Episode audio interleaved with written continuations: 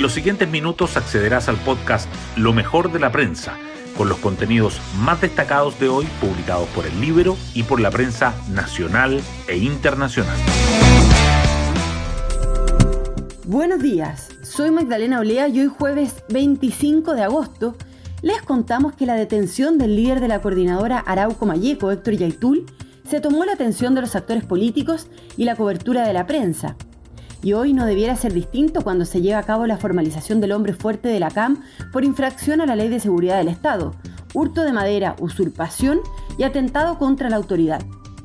Distintas preguntas surgen tras esta detención originada en una denuncia por ley de seguridad del Estado interpuesta por el Ministerio del Interior del gobierno anterior en enero de 2020. Como de qué manera afectará este hecho en el plebiscito del 4 de septiembre, si se percibirá un gobierno en línea con la seguridad o prevalecerá la incertidumbre ante un texto marcado por la plurinacionalidad y por las autonomías. Las portadas del día.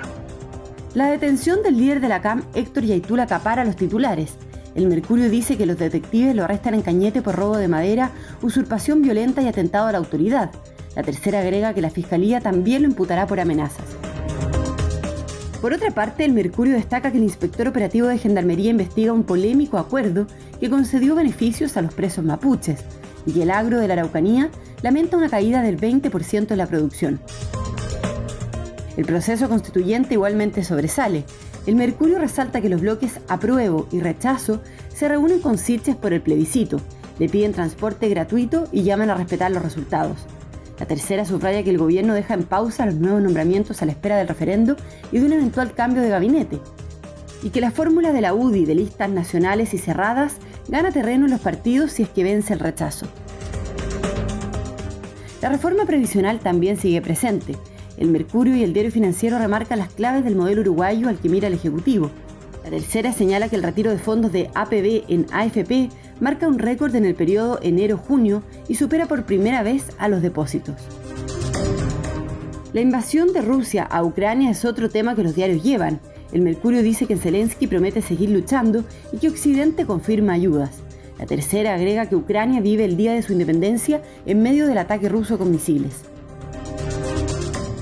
Además, el diario financiero abre con Acción a Energía, que advierte que el proyecto de hidrógeno verde en Quintero está en riesgo por falta de demanda y destaca que la mesa de trabajo MinSal e ISAPRES da prioridad al nuevo reajuste de los planes y al cambio en la tabla de factores.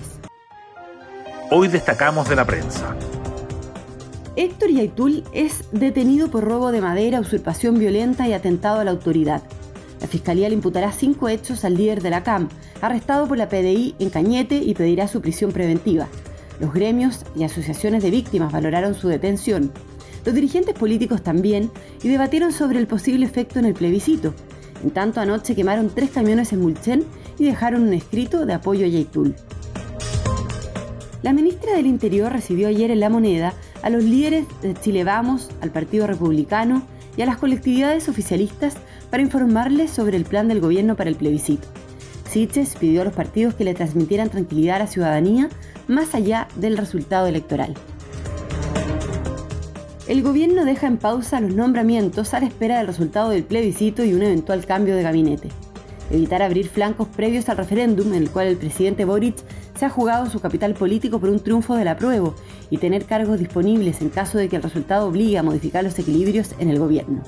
Todo eso forma parte del análisis que ha primado en el Ejecutivo.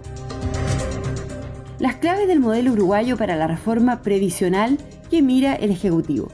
Uruguay tiene un régimen mixto que incluye reparto y ahorro individual. El pilar contributivo está gestionado por cuatro administradoras de fondos previsionales. Una es estatal y autónoma, que compiten entre sí.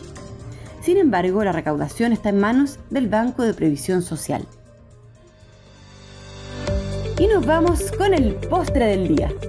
La NASA está lista para probar un desvío de asteroide y salvar a la Tierra de un futuro impacto.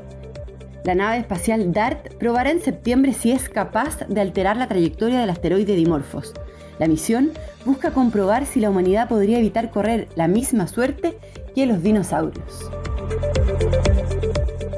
Bueno, yo me despido, espero que tengan un muy buen día jueves y nos volvemos a encontrar mañana en un nuevo podcast, Lo mejor de la prensa.